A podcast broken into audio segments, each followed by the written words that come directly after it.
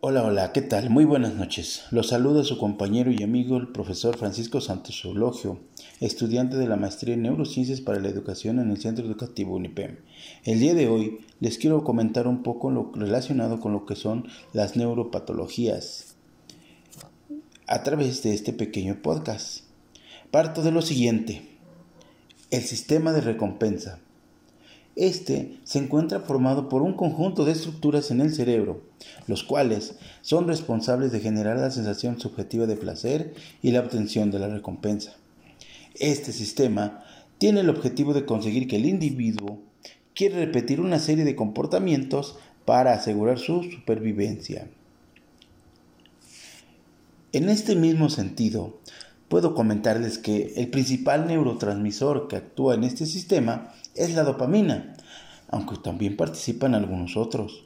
El sistema de recompensa también recibe el nombre de sistema mesolímbico dopaminérgico, ya que conecta el mesencéfalo con el sistema límbico, comenzando desde el área ventral tegmental y finalizando en el núcleo accumbens, conectándose con otras estructuras tales como la corteza prefrontal, el hipocampo y la amígdala. Cada parte del cerebro de los cuales acabo de hacer mención juega un rol muy importante en lo que respecta al sistema de recompensa.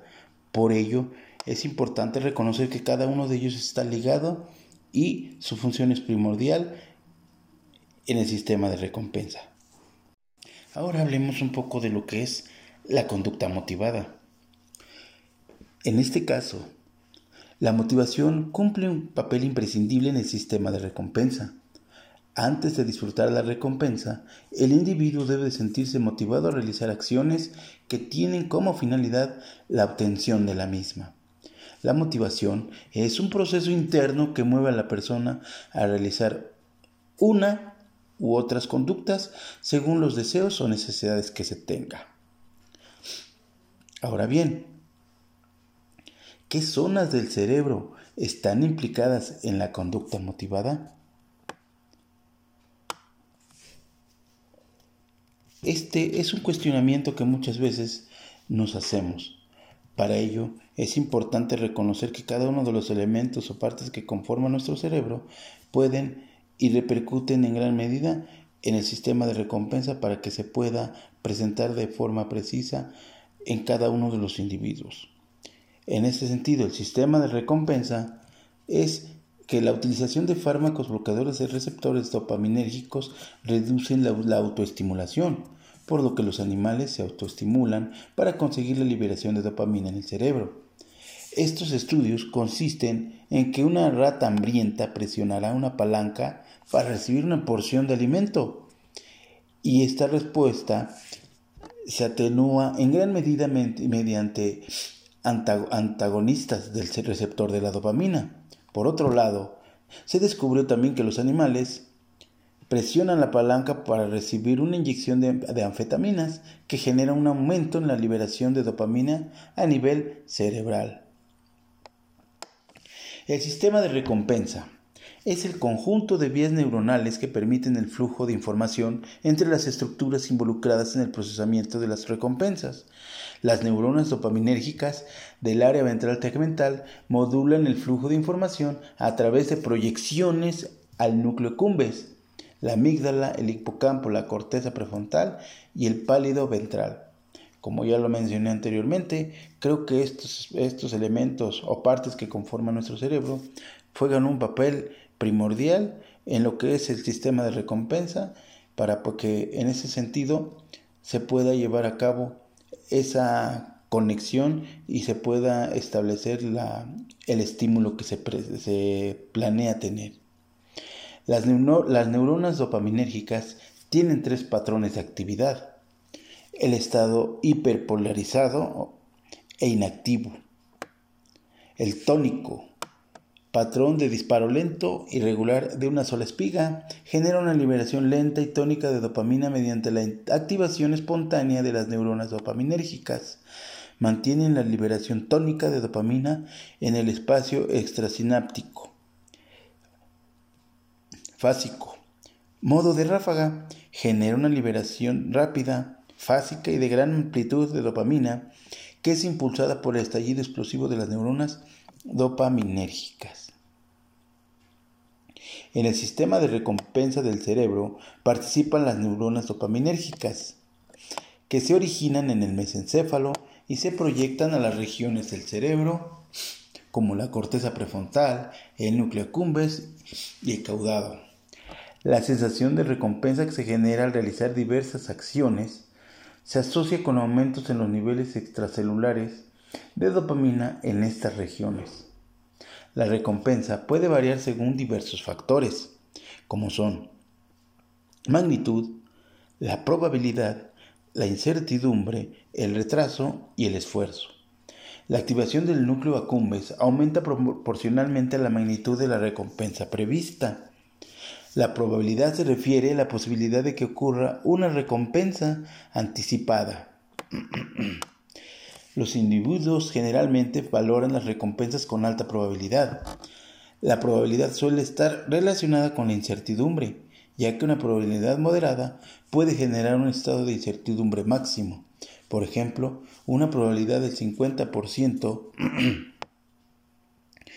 es poco informativa acerca de si en un resultado dado ocurriría o no. El retraso se refiere a la cantidad de tiempo hasta que se puede obtener la recompensa esperada. Y los individuos generalmente valoran menos las recompensas cuanto más largas sean las demoras, cuanto más largas sean las demoras, obviamente.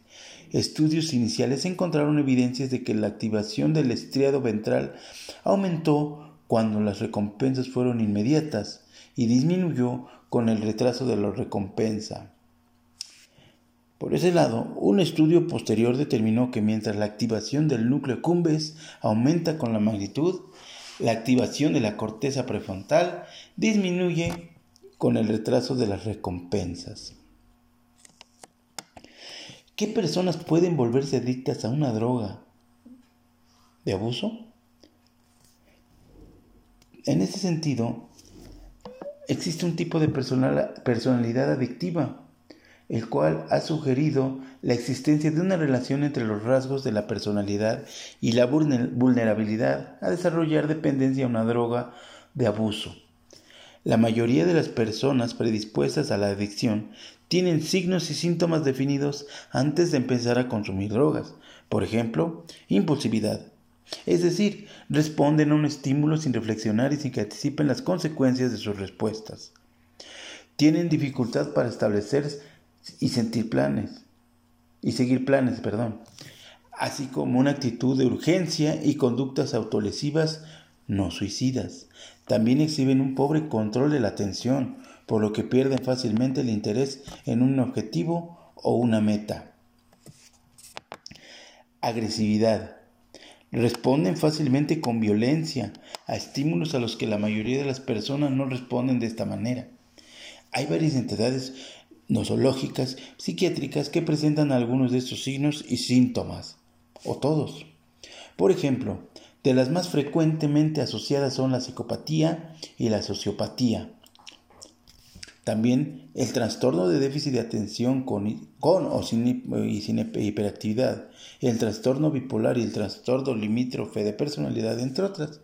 La comorbilidad de uno o más de estos trastornos psiquiátricos es más la regla que la excepción.